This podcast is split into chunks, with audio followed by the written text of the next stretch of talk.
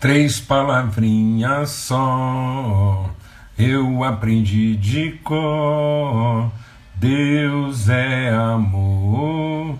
Tralalala. Tem gente que fica me perguntando às vezes assim, o que que, o que, que é a palavra, né?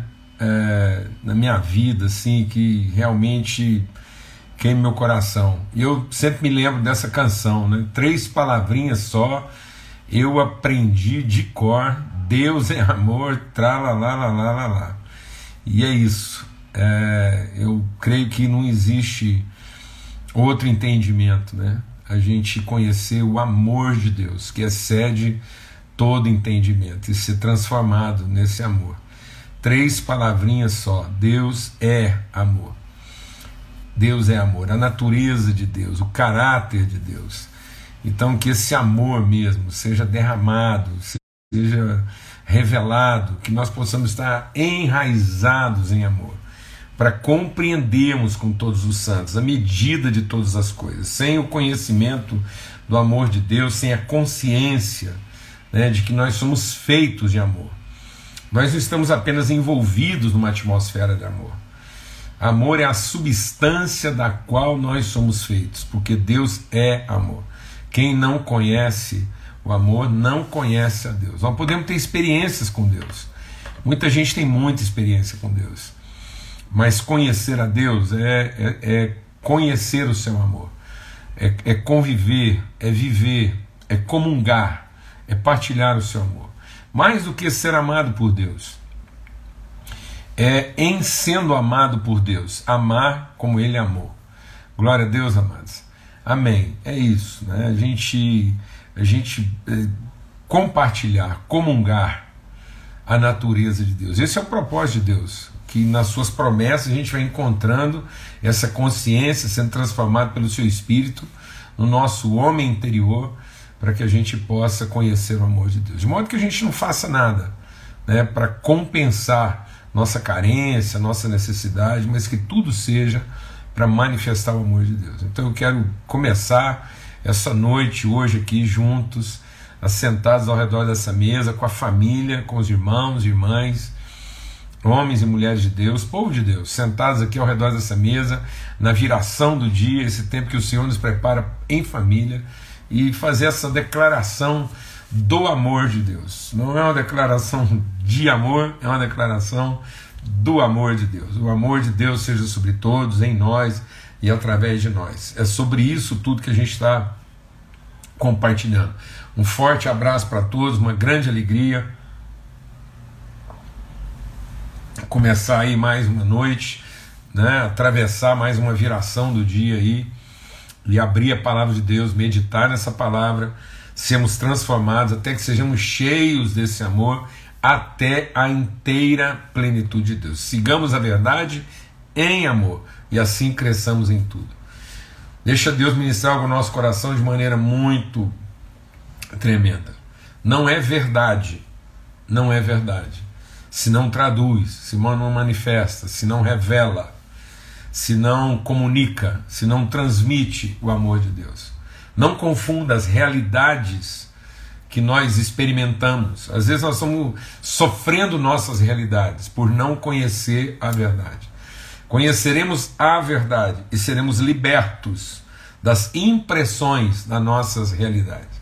Vou repetir: conheceremos a verdade e aí nós vamos ser libertos das impressões causadas por nossas realidades. Muitas vezes, toda forma de conhecimento que nós temos são impressões, são conclusões, né? são, são é, definições produzidas a partir das nossas experiências, das nossas vivências, mas ao conhecer a verdade a respeito de nós. Não é a exposição das nossas realidades, mas é o conhecimento da verdade. E qual é o conhecimento da verdade? Que nós fomos gerados em amor, concebidos em amor. Nós fomos predestinados em amor. Somos feitos de amor. Então, essa é a natureza, a semente do amor em nós, gerando um ser espiritual, fortalecidos em amor no nosso homem interior pelo seu espírito. Então é o amor do Pai, a graça revela o que esse amor gera como pessoa. A graça é o humano ser, gerado da semente amor. Então, por isso que é o amor do Pai, a graça do Filho. E a comunhão, porque esse amor pode ser é, transmitido, esse amor pode ser comunicado, esse amor pode ser materializado. Ele gera um fluxo, ele não, ele não é um benefício, ele não é uma propriedade do indivíduo, mas ele é a essência de um povo. Amém? Glória a Deus. Muito bom. Vamos ter uma palavra de oração e vamos declarar mesmo esse amor de Deus, seguindo a verdade em amor. Né? Nós crescemos em tudo e é isso que nós queremos aqui. Queremos conhecer e prosseguir em conhecer o amor de Deus. Amém? Glória a Deus. Renovados em alegria. Né? O reino de Deus é paz, justiça e alegria no espírito. Por quê? Porque essa consciência, essa convicção, essa certeza do amor de Deus. É o conhecimento desse amor. Essa é a nossa fé. Pai, muito obrigado pelo teu amor. Obrigado pelo, pelo amor do Senhor comunicado, transmitido, revelado, manifesto. Ó Deus, em Cristo Jesus.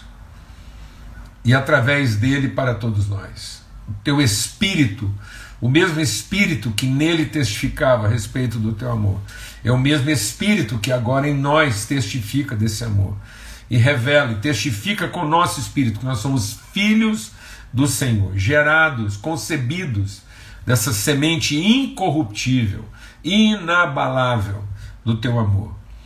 De modo que nós vamos crescendo e vamos nos desenvolvendo e sendo aperfeiçoados em amor para crescer em tudo, em todas as áreas. Então que isso, isso, ó Deus, esteja cada vez mais liberado na nossa vida, para a glória do teu nome. No nome de Cristo Jesus, o Senhor. Amém e amém. Graças a Deus. Muito bom. Abra sua Bíblia lá em Hebreus, no capítulo 11. E eu creio que você está tá aí tão animado né, e, e, e encorajado como é, eu, eu estou de poder compartilhar isso, repartir, abrir esse texto da palavra de Deus e ser edificado. Então, é, a gente está meditando sobre fé. E fé é exatamente isso, né? A fé é a certeza das coisas que se esperam. Nós estamos afirmando aqui. Então, fé não é, é a expectativa de quem está à espera. Fé é a certeza de quem tem esperança. Eu vou repetir. Fé não é a crença projetada, não é a expectativa mantida por quem está à espera. Nós não estamos à espera. Nós temos esperança. Por que, o que, que é a diferença? A espera é um talvez seja, um quem sabe será, um que bom que fosse. A espera, ela fala de futuro, a esperança fala de eterno. Então, tendo revelação do eterno, nós temos esperança. Então, a nossa esperança não é em relação ao futuro. Nós temos uma uma eu não tenho, deixa Deus ministrar o seu coração aqui. Eu não tenho certeza do meu futuro, mas eu tenho convicção da minha eternidade. Por que eu estou falando? Mas, pelo amor de Deus, você não tem certeza do futuro? Eu falei, não tenho. Eu não sei que dia que eu vou morrer. Eu não sei como é que minha vida vai terminar. Eu não sei o dia de amanhã. Então, como eu não sei o dia de amanhã, eu não tenho certeza de futuro. Mas eu tenho convicção de eterno. Então, o que, que me ajuda? O que, que me dá convicção para enfrentar a minha ignorância de futuro? Minha convicção de eterno. Glória a Deus. Então, aquilo que eu encontro em Cristo não é meu futuro. Eu não vou estar com o Pai no futuro, eu estou com o Pai no eterno. Então a minha vida está guardada nele, minha vida está sustentada nele. Então, independente de qualquer que seja o meu futuro, o dia de amanhã, quantas horas, vai ser fácil, vai ser difícil, não sei. Nem passado, nem presente, nem coisas do porvir. Você quer saber? Eu vivi minha vida. Ninguém viveu a minha vida por mim. Eu vivi minha vida. Vivi minha vida. E se você perguntar se eu tenho certeza de passado, também tem não. Porque aconteceu muita coisa no meu passado que eu nem sei. Nem sabia que estava acontecendo.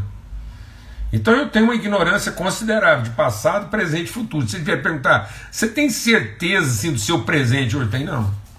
Aconteceu muita coisa no meu dia aqui que eu não fiquei nem sabendo.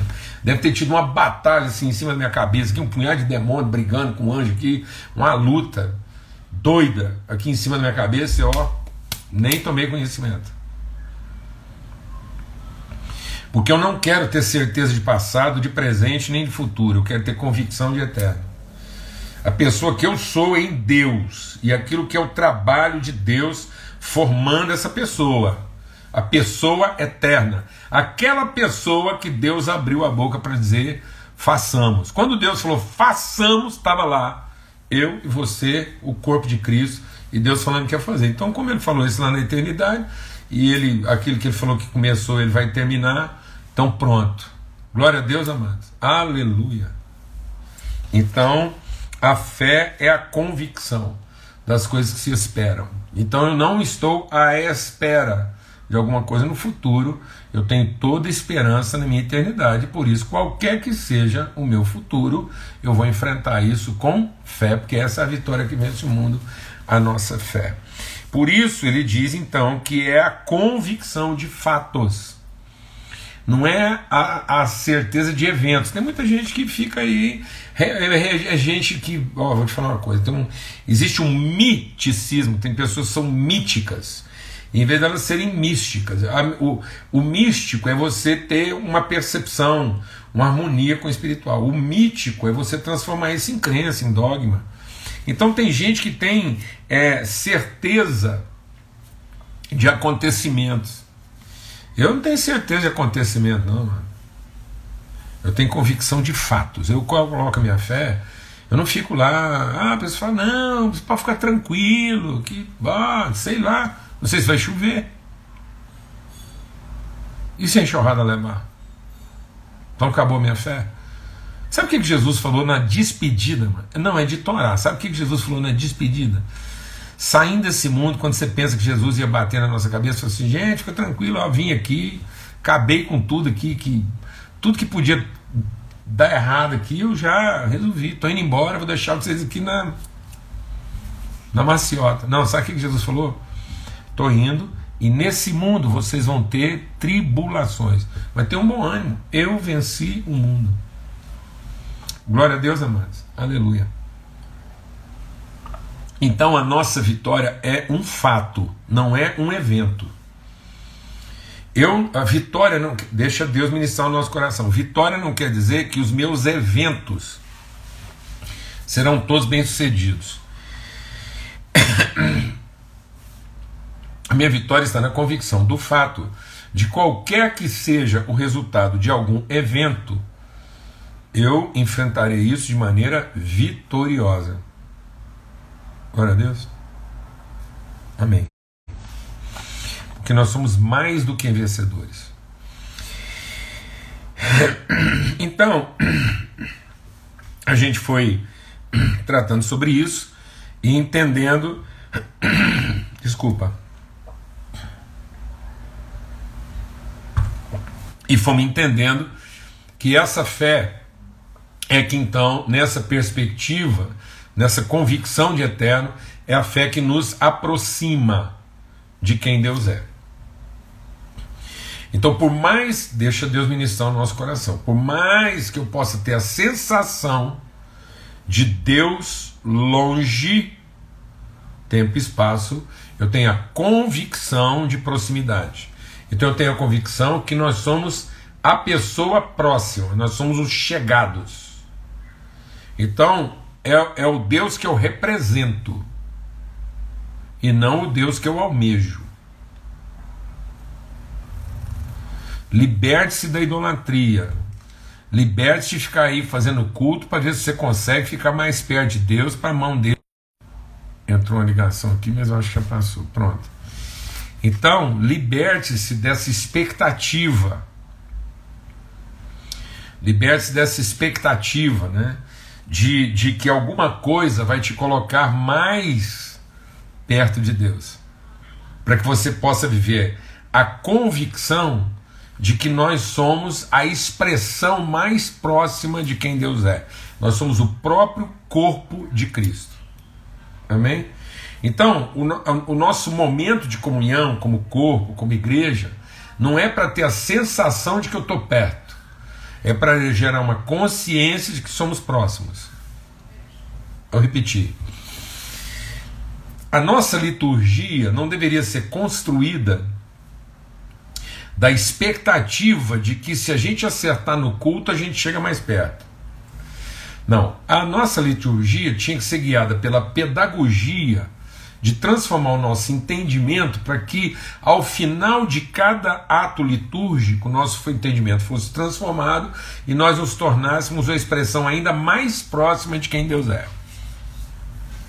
Então o culto não era para a gente terminar o culto com a sensação de que finalmente nós chegamos mais perto de onde Deus está. O culto é para você ter a sensação de que você chegou perto de Deus. O culto é para elaborar em nós uma transformação de, de, de, entendimento, uma maturidade, de modo que cada vez que a gente sai de um culto, a gente está mais parecido com ele. Vou repetir. Então, os nossos ambientes de culto não deveriam ser para a gente ter a sensação de que finalmente a gente ficou pertinho de Deus. Não, o nosso culto deveria ser um ambiente pedagógico de crescimento e edificação, é, de, de, edificação é, mútua, de modo a cada vez que a gente encontra, a gente vai ficando mais parecido com quem Deus é. Vai ficando mais fácil para as pessoas identificarem Deus na nossa vida.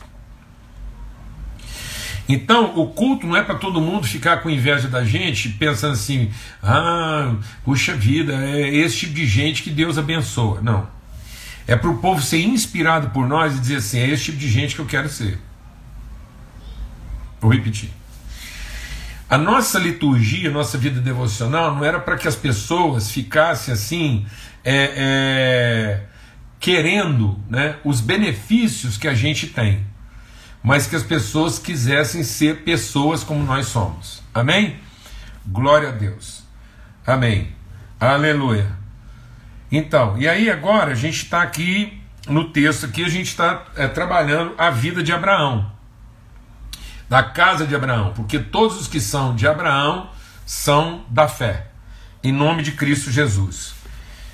É, é, todos os que são da fé são de Abraão Todos os que são filhos de Abraão são da fé. Então Abraão é considerado o pai da fé. E aqui a gente compartilhou então o quê? Que o Abraão, quando chamado, ele obedeceu. Então ele, esse chamado é, é, a, é a condição de ouvir Deus, é estar familiarizado com a voz de Deus. Então, a fé é ouvir Deus. A fé não é a crença de que nós seremos ouvidos. A fé é a convicção de que nós ouvimos. Então a fé não é para te dar a certeza de que aquilo que você vai fazer vai ser bem remunerado.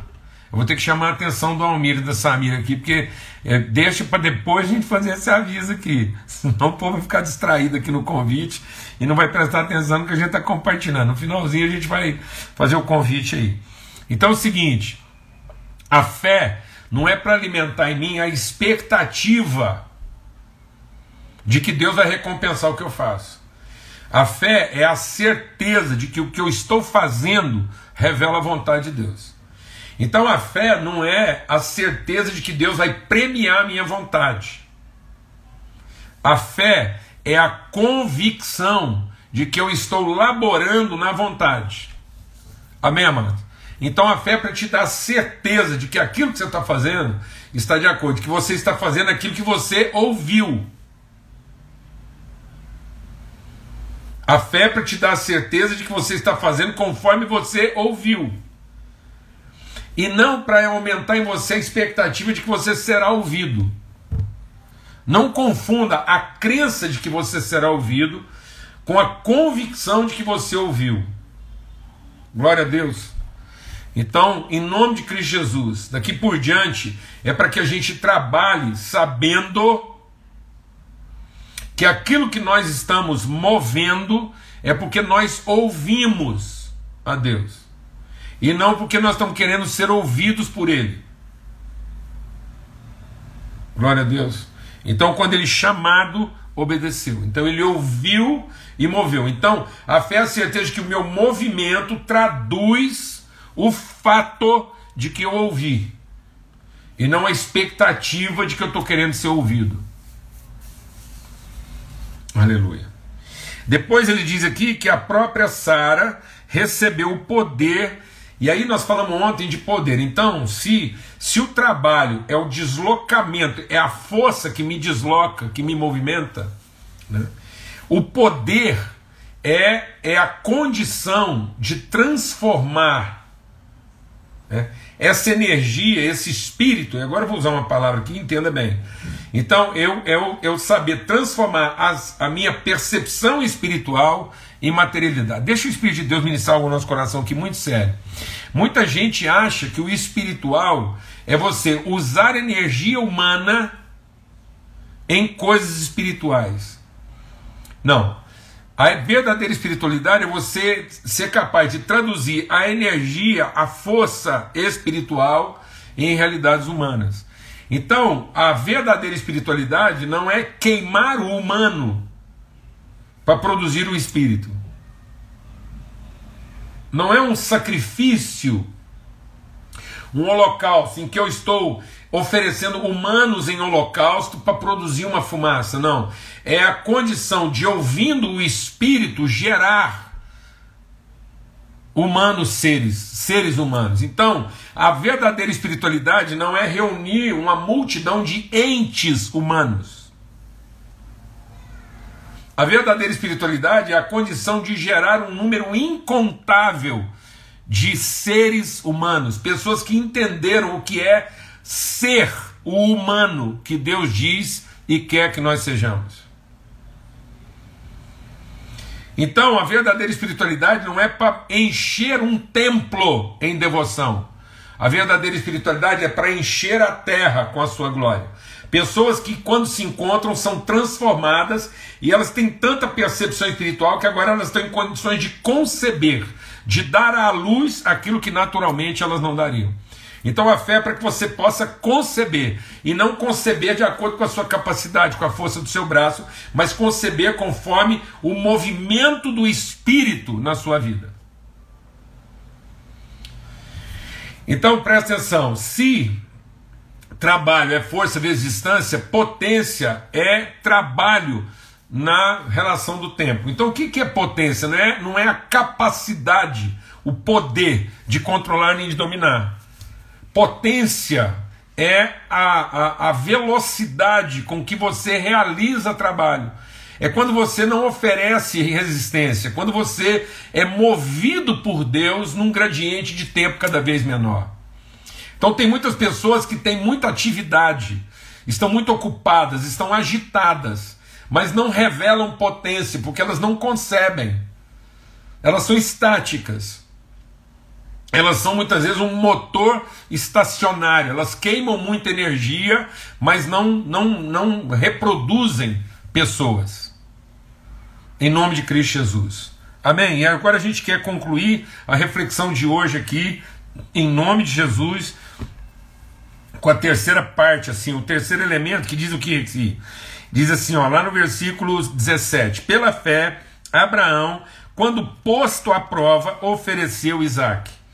Aquele que acolheu as promessas de Deus estava pronto a sacrificar seu único filho, do qual havia sido dito: A tua descendência virá por meio de Isaac. Abraão considerou que Deus era poderoso até para ressuscitar Isaac dentre os mortos, de onde também figuradamente o recebeu de volta. Então, eu queria hoje, em nome de Cristo Jesus, a gente meditar sobre esse aspecto. Então, nós falamos da aquele a fé vai fazer com que você se desloque, você se movimente de acordo com a revelação. Então, não é uma revelação que produz devoção, é uma revelação que produz movimento, trabalho e é, é uma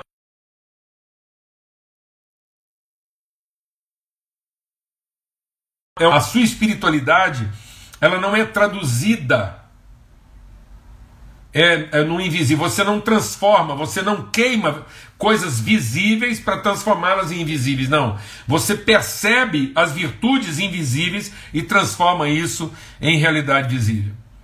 Então a verdadeira espiritualidade ela materializa, ela encarna, ela, ela, ela transfere condições. E aí agora ele está dizendo o seguinte: e essa mesma fé, quando colocada à prova, ela oferece. Deixa Deus ministrar algo no nosso coração aqui muito importante. No mundo secular, lembra que eu falei que às vezes a nossa consciência, a nossa forma de entendimento, ela é gerada a partir de quê? Ela é gerada a partir de observação, comparação e dedução. Então, quando um aluno é colocado à prova no nosso sistema, é para que o professor avalie o quanto ele sabe. Então, no mundo normal, no mundo, a prova é para a pessoa ser aprovado pelo sistema. Então, a prova é uma forma de inclusão. Deixa Deus ministrar o seu coração. Isso é, é muito importante. Porque às vezes a igreja está fazendo a mesma coisa. A igreja, na sua religiosidade, ela coloca elementos, ela vai colocando desafios, ela vai colocando estruturas de avaliação nós entramos nessa paranoia. Então, muitas vezes, na própria igreja, que deveria ser um ambiente espiritual, a gente fica colocando exames para que a gente tenha certeza se o outro sabe.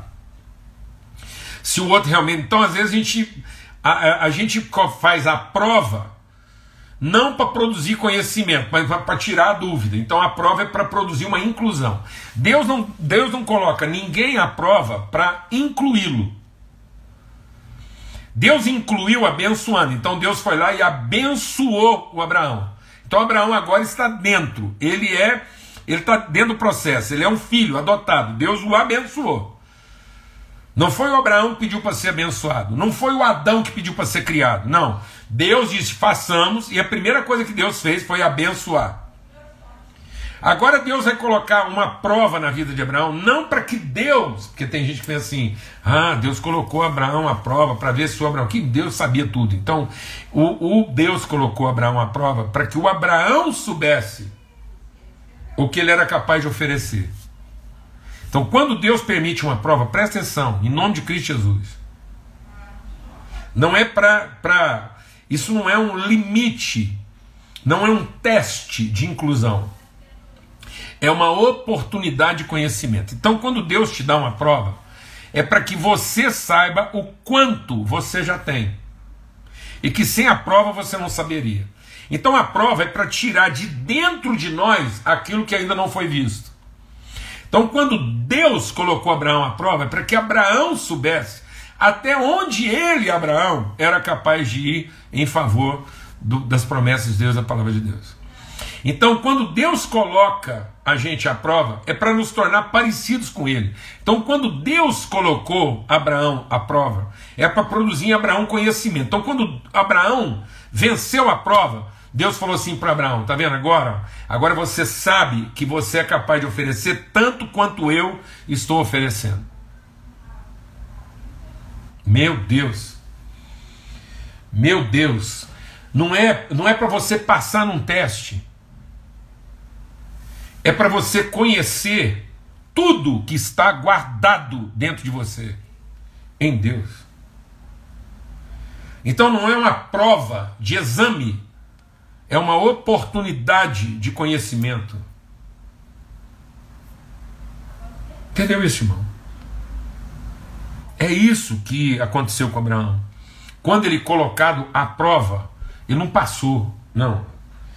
Abraão não passou na prova. Abraão ofereceu na prova. A prova é para que ele soubesse o quanto de Deus estava nele, para ele se tornar semelhante àquele que o chamou.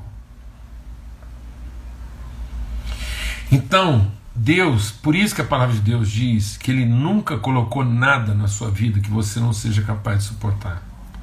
E que todas as coisas cooperam para o bem daqueles que amam a Deus. Amém. Então Deus não colocou nada que você não seja capaz de suportar. E todo tipo de tribulação, e provação, e dificuldade que você está passando na vida é para que você, de forma prática, vivencial, ousada e em fé, conheça aspectos da sua vida que, se não fosse a prova, você nem sabia que tinha tudo aquilo para oferecer. Aleluia. Então não é para para descobrir o quanto você sabe. Não, é para dilatar a sua dimensão de conhecimento. Vou repetir. A prova não é para definir o quanto você sabe. Não é um teste. É um desafio para dilatar sua medida de conhecimento. Glória a Deus. Em nome de Cristo Jesus. Então não murmura, porque os murmuradores não entrarão no reino dos céus. Enfrenta e oferece o que você ainda não ofereceu. Amém? Por isso que Paulo, escrevendo aos Efésios, diz o quê? Aquele que é poderoso, tá vendo? Essa potência, esse mover de Deus, para operar em nós, em nós, em nós, conosco e através de nós, muito além daquilo que somos capazes de pedir ou pensar. Então, muitas pessoas hoje pedem de acordo com que pensam e fica pensando o dia inteiro o que, que vai pedir. Deixa Deus ministrar o seu coração. Não passa o dia inteiro pensando o que, que você vai pedir e nem peça de acordo com aquilo que você pensou. A vida não é para eu pedir de acordo com o que eu pensei e nem ficar o dia inteiro pensando o que eu vou pedir. A vida é para que você tenha uma relação com Deus e a hora que você for conversar com Deus, você fala assim: Deus, me apresenta o que eu não pedi e me revela o que eu não pensei me coloca diante de situações impensadas, para que eu possa experimentar do que o Senhor já me deu e que eu nem ia pedir. Você vai viver situações impensadas, impensadas. Você nunca imaginou que ia passar por uma situação e Deus vai te pular, sabe para quê? Para te revelar coisas que você nem sonharia em pedir. Porque Ele quer operar em você muito além do que você é capaz de pedir ou pensar. E quando Deus nos coloca à prova, é porque a gente não pediria um tipo. Abraão pediria uma coisa daquela. Por isso que Deus deu para ele sem ele pedir. E se ele pedisse para não dar, Deus também não ouvia. Foi isso que Deus falou para Paulo. Paulo falou: Ah, Deus, ah, Deus, ah, Deus. E Deus falou: uh -uh, Eu não vou tirar esse pinho aí da sua carne, porque você vai conhecer um aperfeiçoamento que se não fosse isso você não teria.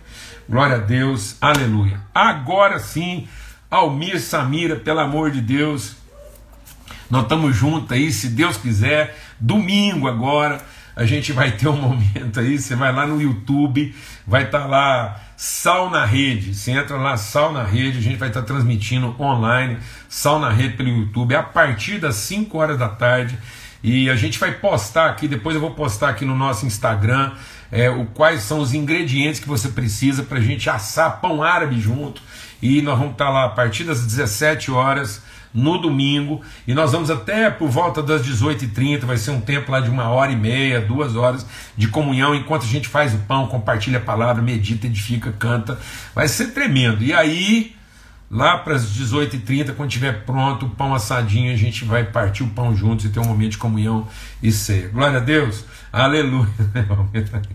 É nóis. Né? Amém.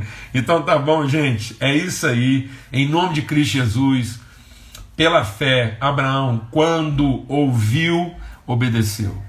Fé não é para que você seja ouvido, fé é a certeza de que nós ouvimos, amém? Fé é para que a gente se mova de acordo com aquilo que nós ouvimos. Pela fé, Sara recebeu poder, potência para conceber.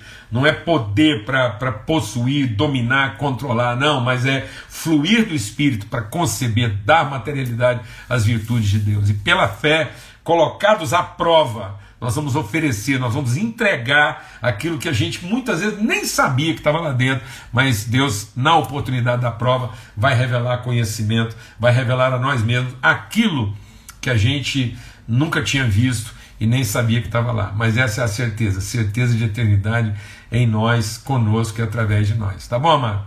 Vamos ter uma palavra de oração. Pai, muito obrigado por esse tempo, obrigado pela, pela família. Obrigado porque o Senhor é amor e o amor do Senhor tudo suporta. O amor do Senhor nunca falha e o amor do Senhor não acaba. Em nome de Cristo Jesus, o Senhor, que o amor de Deus, o Pai, a graça do Filho, a comunhão do Espírito Santo de Deus seja sobre todos, hoje e sempre, em todo lugar. Até amanhã, se Deus quiser, na nossa viração do dia. E faça um esforço de estar com a gente amanhã, para a gente concluir essa reflexão de fé. Convida mais gente, mesmo aquele que não participou a semana toda, não tem problema, a gente faz sempre uma revisão mas eu estou muito assim alegre da gente poder concluir essa reflexão sobre fé amanhã, se Deus quiser, tá bom? Forte abraço, até lá.